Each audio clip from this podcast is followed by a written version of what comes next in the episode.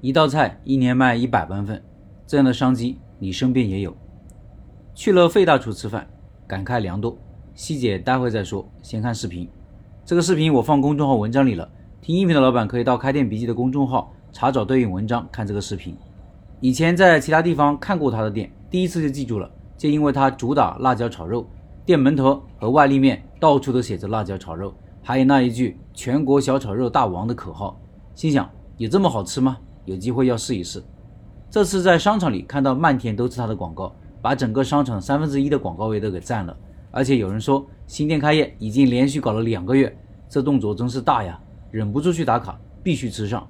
中午饭点，商场其他商家都没啥人，他家爆满，我们排了大约二十分钟才进去，这效果杠杠的。看到菜单真是简洁呀，就三十道菜，一个两百多平米的中餐馆就三十道菜，这是很难想象的。一般的餐馆。怎么地也要上百道菜，少而精，精选十道菜主推。辣椒炒肉是桌桌必点，七十三块钱一份，这价格你也没见过吧？肯定是偏贵的。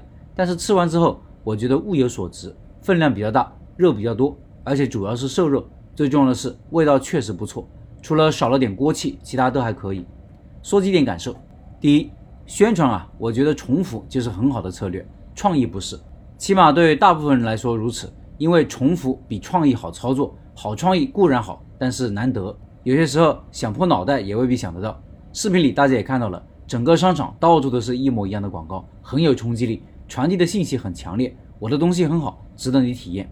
我这里说的重复包括两个方面：一是空间上的重复，就是不同的位置、不同的场景都是用同一个广告，传递的信息都是一样的；一个是时间上的重复，不变来变去，今天看到的广告和一年前的是一样的，一年后的还一样。重复容易让人记住。就跟我们学习一样，只有不断的复习，学到的东西才能留在脑子里。第二，一个店的产品不在于多，而在于精。这个理念是我这些年反复倡导的一个核心经营理念。一个餐厅一定要有主打菜，一个店需要有主打产品，这样会让顾客印象更加深刻，觉得你这个店有记忆点，就如同我们通常会记住身上有某个明显的优点或者特长的人一样。这是第一个好处。第二个好处就是。当你主动聚焦于某个产品的时候，你会挖空心思来把这个产品打磨好、包装好，让其物有所值，并且不厌其烦地推荐给顾客。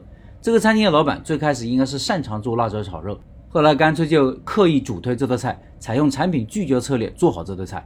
宣传上作为重要的记忆点之一，凡是有店名的地方就有辣椒炒肉，让人想到费大厨就想到辣椒炒肉，想到吃辣椒炒肉就想到费大厨。还有全国小炒肉大王也是第二个记忆点。产品组合上，把这道菜作为必点菜，菜单上一半的面积介绍这道菜，菜单上只放了三十个菜品，服务员重点推十道菜。产品包装上也是费尽心思，用了一个铁锅装，还放了一把铁铲，服务员时不时过来炒弄几下，还带了个干锅罩，看起来也很有特色。产品内容上，肉很多，分量足，味道也确实比绝大部分店铺的辣椒炒肉好吃。很多店的辣椒炒肉，要不肉太肥吃不下，要不辣椒太辣吃不下。第三，如果你的东西好，就不要怕自己的价格卖得贵，要有自信。如果有人跟你说开个店辣椒炒肉卖七十三块吧，我相信绝大部分老板会觉得太贵了，哪卖得出去呢？卖出去也会被顾客骂死吧？但市场规律不是这样的。其实做生意的老板不要说什么价格不可能，而是要这样想：我要顾客接受这个价格，我的产品要做成怎样，要达到什么要求，并且以此为目标，要采取什么行动。这才是一种积极主动的思考问题的方式，才能把事情做成。当你做成了，就是双赢的局面。顾客体验到了有差异化的产品，你因此也做成了一门新的生意。有人总说没有机会，没有商机，但你说一说，辣椒炒肉算什么商机呢？但别人开成了连锁品牌，我们身边到处是机会，关键是要看到、想到，而且要行动。